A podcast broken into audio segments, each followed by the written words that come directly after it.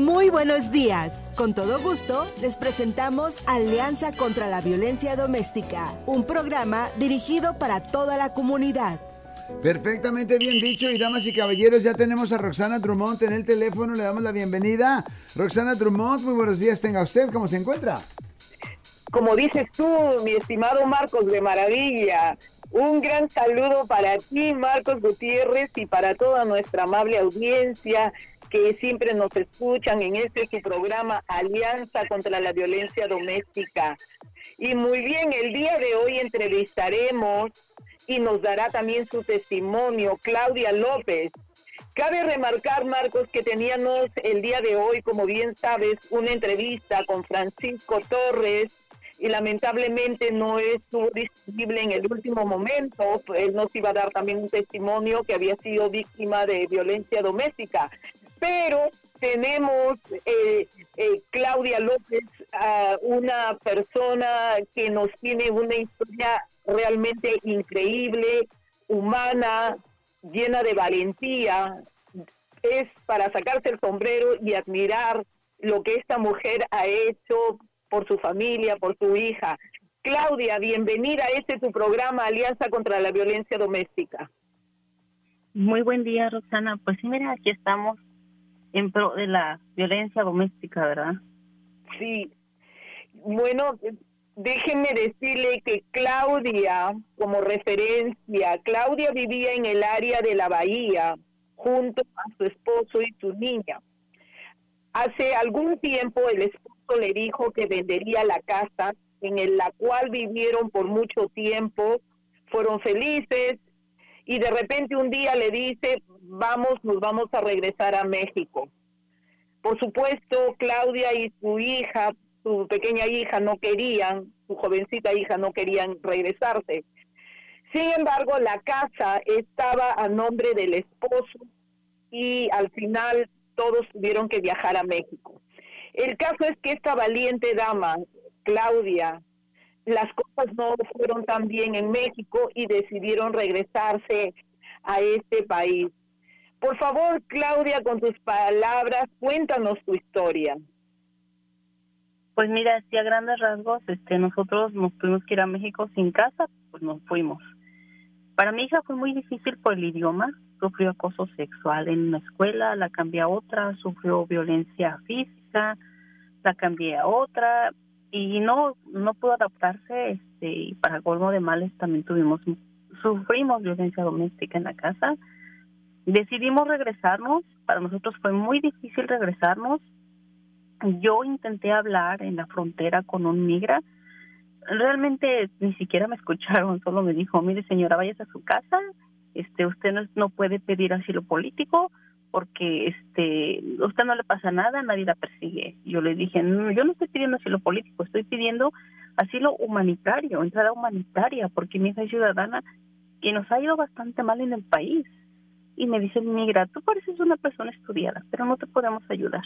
Y mi supervisor te va a decir lo mismo que tú regresas a tu casa. Pues bueno, entonces ya habíamos nosotros planeado este pues entrar. Dije, solo tengo una oportunidad, si no me dejan entrar por la buena, pues tendré que echarme el brinco. Ya soy grande de edad, este ya tengo 50 años, entonces le dije a mi hija, ¿sabes que solo tenemos una oportunidad? Yo soy creyente, creo en Dios. Yo dije, si, el Señor me permite pasar, en esta primera la vamos a hacer y si no, pues Él va a decidir cuál es mi camino. Primeramente llegamos ahí a, la frontera, ¿verdad? Entonces yo me hice el examen del COVID y salí positiva, porque me había vacunado tres días antes. Y ya me dice una persona, ¿sabes qué? Pues consíguete un lugarcito para que te lave la nariz con, con sal y todo y vuélvete a hacer la prueba para mí salir positivo fue así como que se me vino el mundo encima de qué hago aquí en plena frontera con mi hija adolescente y la verdad está muy tremendo estar en la frontera. Pero bueno, dije, pues tengo fe. Fui y me lavé mi agua eh, con el agua de sal, la nariz, la garganta, todo. Fui a hacerme otra vez el examen del COVID y ya salí negativo. Entonces, como ya salí negativo, este me iban a llevar a un a un este convento con unas monjitas para estar, esperarme ahí a que alguien pudiera cruzarme, o sea, planear cuándo me van a cruzar y qué día y demás. Gracias a Dios llegamos con las monjitas, la verdad es que nos abrieron la el convento, era solo para niñas.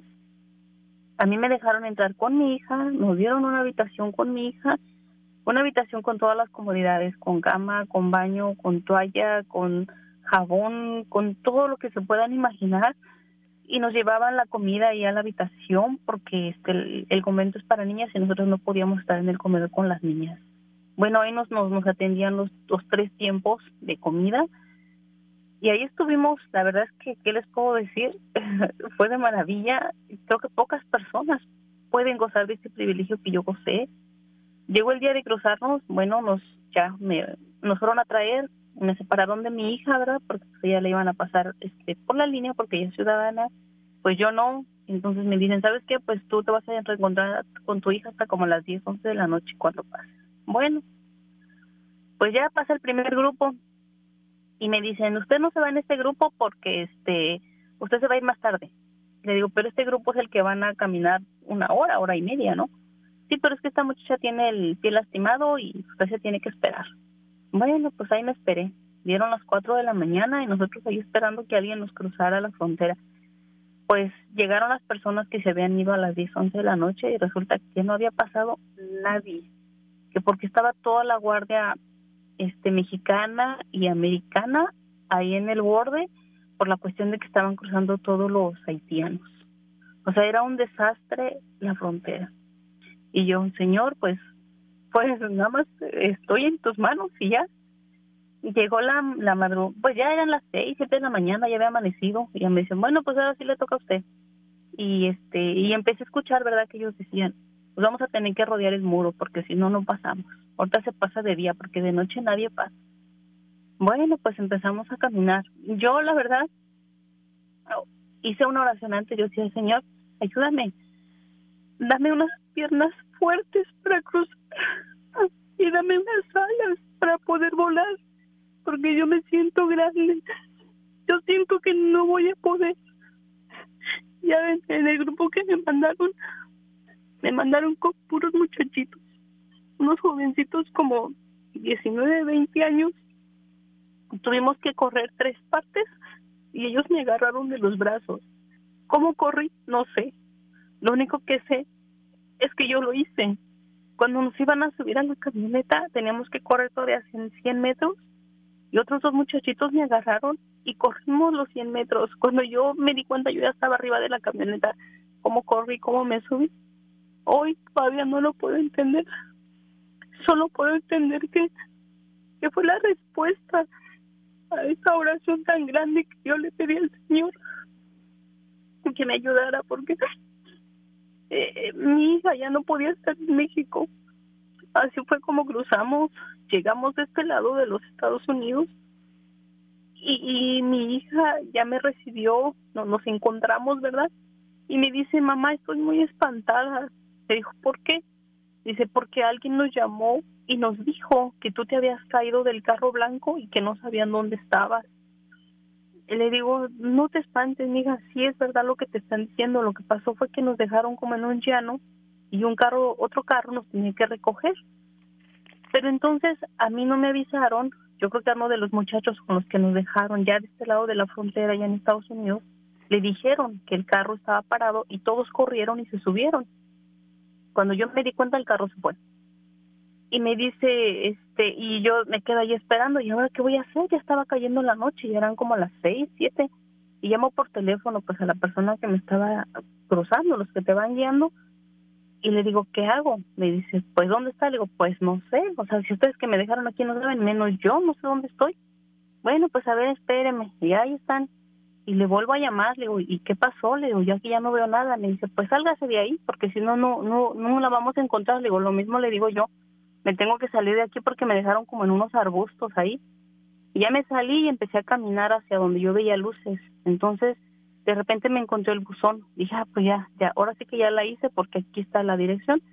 Y en esa yarda de, de esa casa había unos santos ahí afuera, estaba una estatua de, de la Virgen María, de San Juritas y no sé qué más allí estaban.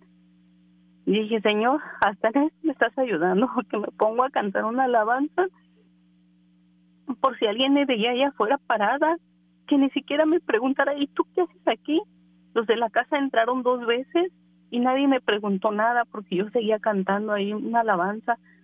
Entonces ahí estaba yo cantando cuando ya llegó este mi hija con otra muchacha y me llegaron a recoger y ya me contó lo del carro y le digo, ay mamacita, ni siquiera me subí al carro, imagínate. Dice, es que dice que persiguieron al carro blanco y que todo se salió, que pues el chofer paró el carro, todo el mundo corrió y que no supieron dónde quedé yo. Le digo, ay, hija, mira, el Señor nos ha acompañado tanto que aquí estoy. Entonces esta muchacha ya nos llevó a su casa, ahí estuvimos todavía como tres, cuatro días en su casa y, honestamente yo digo que el Señor la bendiga porque ella nos prestó la recámara de su niña, ahí estuvimos tres días hasta que todavía seguimos porque yo venía hasta California, ¿verdad? Y todo estaba lejos, andaba hasta allá como por Texas. Y aún teníamos que pasar otro punto ahí de, de Texas, que no sé cómo le llaman. Pero ya una persona antes me había dicho, no te preocupes, ese punto es fácil pasarlo. Tú nada más tienes que ponerte bien segura, saca tu licencia de California, porque traía mi licencia vencida, Dice, sácala y tú dile, tú, yo vivo en California y voy a mi casa y vivo en California. Y tú te amachas ahí y de ahí no te mueres. Eso sí, dice, arréglate. Y como todo, búscale la, la cara al migra. Cuando pases el punto, no te escondas, no tengas miedo. Y segura de ti, y tú vas a pasar ese punto sin ningún problema. Y así le hice. Me, me fui a la tienda porque me, me recomendó esta persona, vete a la tienda y arréglate. O sea, como una pocha y verás que todo va a estar bien efectivamente así lo hice, fui me iba a comprar una ropa, me arreglé. Y este, y sí, ya cuando pasamos el punto, pues el migra nos pregunta si somos ciudadanos y demás. Yo le dije que sí, lo vi a los ojos y pasamos tranquilamente. Y me dice el señor con el que venía conmigo, me dice, ¿sabe?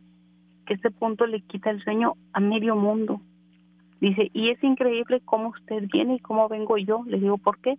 Dice, porque usted viene del mismo color que yo, de gris, traemos una edad muy similar y realmente parecemos una familia. Y, y yo la verdad digo, no cabe duda que el Señor me ha acompañado todo este momento, porque como él, me dijo, el que venía manejando, dice, mm, así como nosotros venimos, somos exactamente una familia y por eso ya no nos preguntaron más. Y así fue como llegamos, ahora sí que así fue como llegué a mi destino, que era este pues California, la verdad eh, ¿qué les puedo decir? Yo, yo, yo creo en Dios y, y nadie me va a decir hoy que tal vez existe, no. Existe porque lo he vivido muchas veces, no ha sido solamente esta ocasión, lo he vivido muchas veces, pero esta vez para mí es increíble el que yo esté aquí, porque cuántas personas quieren pasar y no pueden. Conocí a una muchacha que venía también para California que lo intentó ocho veces para poder entrar Allí en la frontera conocí también una persona que llevaba las rodillas deshechas porque intentó brincarse el muro y no sé qué le pasó, que algo se le clavó en las piernas y demás. Y, y, hasta ahorita, hasta ahorita que alguien me dijo que eso que hizo mi esposo fue violencia doméstica. O sea, la verdad yo no lo había notado de esa manera que el haber vendido la casa y, llevarnos casi a la Fuerza México porque pues la casa era a nombre de él, no estaba mi nombre, yo, yo no podía hacer nada. Pues me doy cuenta de, cosas que tal vez yo pude haber evitado por la falta de información, no lo hice y, y ahorita pues tal vez me queda como informarme más y saber que tengo nuevas alternativas o mejores alternativas y no pasar por todos estos estragos que yo he pasado sin ninguna necesidad. Y, y pues e, ese es, esa es mi historia a muy grandes rasgos. Y pues aquí estoy para compartirla con las personas que de una u otra manera están pasando por algo parecido, para que no permitan que la verdad eh, el marido tome como posesión de todo o que ellos crean que ellos son los que deciden nosotras mujeres también podemos decidir, pero a veces no nos damos cuenta que les estamos dando todo para que ellos decidan solos y a nosotras nos hagan a un lado. Pues así es, Oxana. Muchísimas gracias, eh, Claudia, por ese testimonio. Eh, realmente y también por tus palabras, eh, invitando a las personas a que se informen más. Para esto es este programa que tenemos, Alianza contra la Violencia Doméstica, traemos nosotros diferentes personas con testimonio, profesionales con eh, que nos informan más para aprender cada día más y por supuesto que el hecho que tu esposo haya tomado eh, esa decisión solamente de vender la casa y hacer todo, eso es un abuso, es violencia doméstica porque se adueña de la parte financiera que es tuya y de él y él decide tú ir a un lado solamente tuvo la palabra.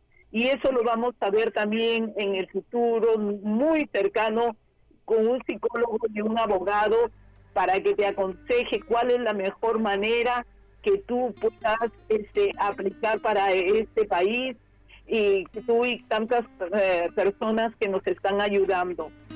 Y, y me gustaría también decir, Marcos, Isabel y nuestra audiencia, que octubre es el mes nacional de concientización sobre la violencia doméstica. Eh, y siempre debemos recordar que tres mujeres son asesinadas diariamente por sus esposos o novios y asaltadas o golpeadas cada nueve segundos aquí en los Estados Unidos. Eso según las cifras de la oficina del sheriff. De hecho, dice la oficina del sheriff, la violencia doméstica causa más lesiones que las mujeres eh, que las mujeres que los accidentes y asaltos combinados y el 95% de las víctimas son mujeres, un estimado de 4 millones por año de acuerdo con el Departamento de Justicia de los Estados Unidos. Todo esto lo he leído porque no quería eh, pecar en algún error. Y esto es información de la oficina del sheriff y del Departamento de Justicia de los Estados Unidos. Y que la violencia doméstica también incluye a los niños que suelen tener las cicatrices emocionales de años después de que el maltrato físico ha terminado todo tipo de tensiones sociales pueden desencadenar el abuso, incluso la víctima intenta aliviar su situación al obtener una orden de protección de la Corte. Todo esto nos hace eh, meditar eh, no solamente en el mes de octubre, sino todo el año y a cada momento para que no se repitan casos y tampoco casos de abuso eh, financiero como el que ha sido víctima eh, Claudia. Entonces, eh, me gustaría, Marcos, que si tienes algún comentario. Bueno, claro, y damas y caballeros, eh, obviamente el día de hoy, ¿verdad? Íbamos a tener a Francisco Torres, quien aparentemente, pues, era víctima de violencia doméstica. Tenemos las líneas abiertas si usted quiere hacer un comentario sobre esta historia tan conmovedora que hemos escuchado de Claudia López con mucho gusto. Nuestras líneas están siempre abiertas 415-552-2938. Es posible que usted tenga una historia similar que quiera compartir con nosotros para que otras mujeres escuchen de la manera que usted pudo salir o en la situación en la cual se encuentra quizás Aquí siempre estamos abiertos también, damas y caballeros. Yo sé que la violencia doméstica existe entre las parejas del mismo género. Así es que por favor, si usted tiene un caso similar o si usted es un caballero, ¿verdad? Que pues eh, de una manera u otra está sufriendo de, violencia doméstica, con mucho gusto tomamos su llamada telefónica al 415-552-2938. Yo le tengo una pregunta a Claudia, eh, ahorita se la voy a hacer un poquito más tarde porque siempre a nuestra audiencia es primero. Buenos días, aló. Buenos días, Marco, ¿cómo estás? Muy bien, gracias a Dios. ¿Cómo está usted? Bien, bien, trabajando pues estaba escuchando lo referente a la cuestión de violencia doméstica. Yo pasé por violencia psicológica por 19 ah, años que estuve casada. él era muy abusivo y a veces por no quedarme sola, a veces este, aguantaba muchas cosas, ¿no? Tenía mucha tensión, mucho tipo de cosas. Pero él me despertó, Dios creo que me hizo abrir los ojos cuando yo lo vi saliendo a él con, eh, con otra mujer de un hotel entonces mi, autoestima fue algo que floreció tan fuerte que me volví fuerte y el hombre fuerte se volvió débil. Entonces ahí aprendí la, lo que era, no estaba segura de mí misma, pero me volví diferente como era normalmente antes, ¿no? Y, y bueno, ese es, esa es una de las cosas que puedo decirle que la violencia psicológica es bastante más fuerte todavía cuando a uno lo, tratan muy mal, te, te dañan mentalmente, sufres, ese daño es por mucho tiempo. Pero aprendí a cerrar esa etapa porque realmente un hombre no vale. En la vida de uno es más importante que todo. Entonces yo, yo doy ese mensaje a todos que no tengan miedo, que estamos en este país y nosotros tenemos, eh, nos protege las leyes. Entonces no debemos dejar que nos abusen las personas. ¿Y cómo es que una persona se da cuenta que está bajo la influencia de eh, violencia psicológica? Lo que pasa es lo siguiente, es que como yo soy, he sido hija única, siempre estuve acompañada, ah, nunca estuve sola, ah, no tengo familia acá, entonces era la única persona que tenía. El temor, la inseguridad de no hacerlo yo sola, de quedarme sola, de no tomar decisiones sola. Pero aún así yo trabajaba, no me mantenía, ¿no? Es decir, cada uno ponía su parte. Pero la fuerza es que yo creo que Dios me hizo abrir, eh, los ojos me abrió como cuando mira esto lo que está pasando y sé diferente. Entonces yo misma lloré ese día, fue muy, muy terrible. Pero poco a poco estoy diciendo, ¿acaso vale la pena? Este hombre no vale la pena. Perdí mi tiempo, pero ahora es mi oportunidad de ser algo diferente.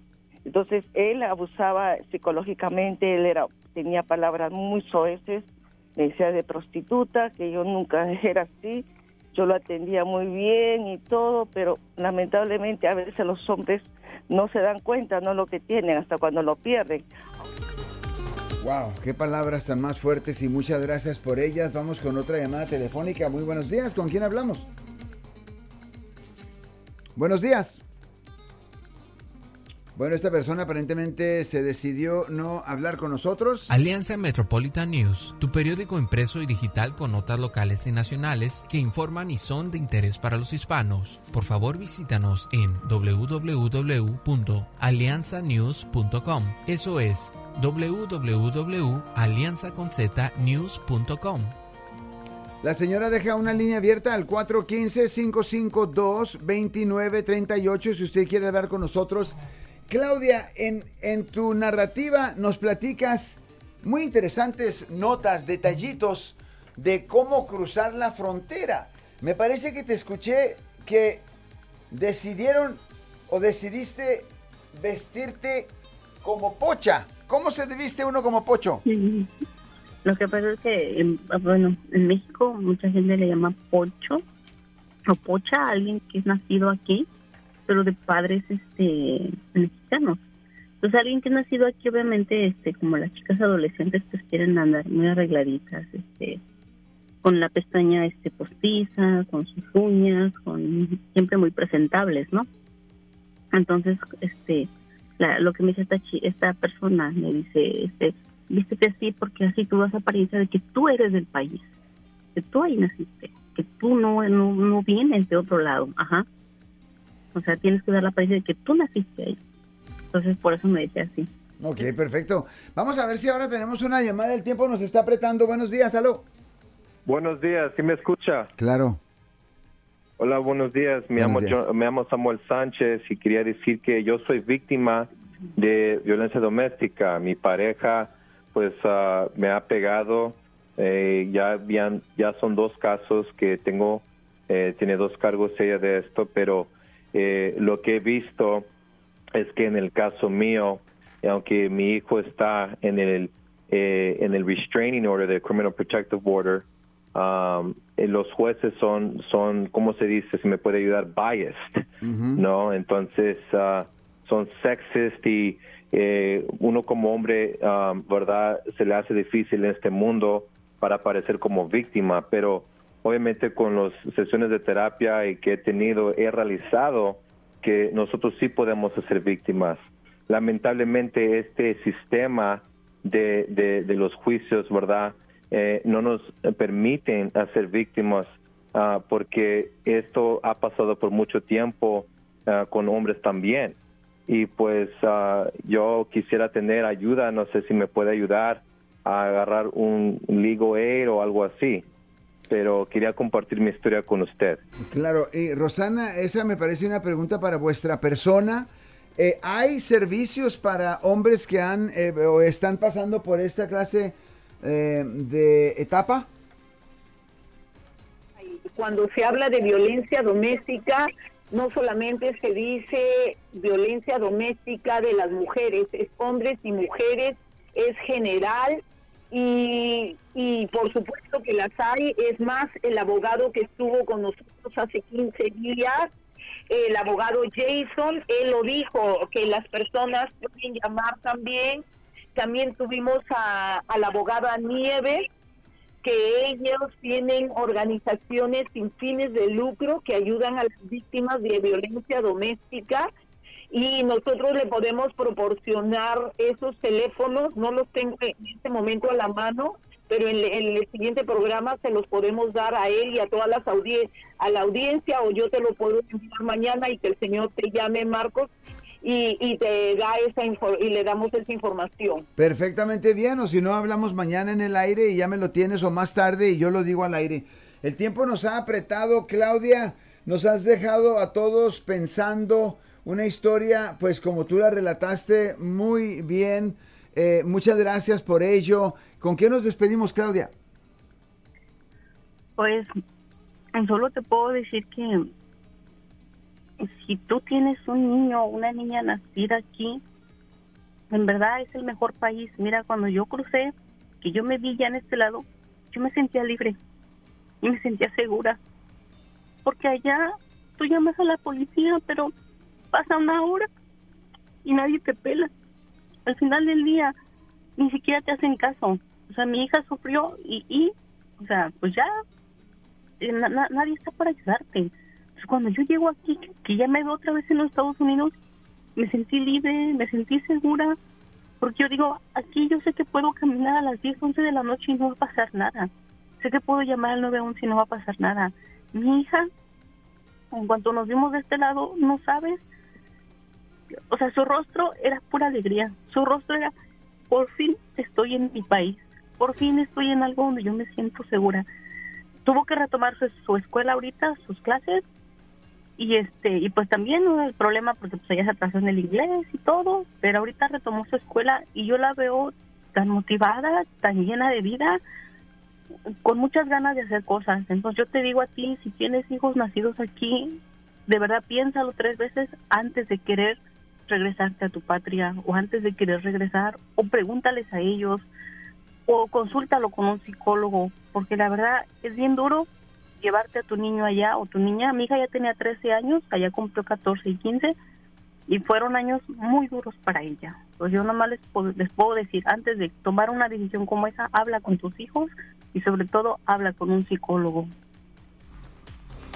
Claudia, muchísimas gracias eh, por esto que nos has platicado el día de hoy, tus palabras tan sabias. Roxana, muchas gracias por su espacio muchas gracias a ti. Bueno, vamos con esto, damas y caballeros, que ya estamos. Este programa es parte del proyecto periodístico sobre la violencia doméstica en la comunidad latina y cuenta con el apoyo y generosidad de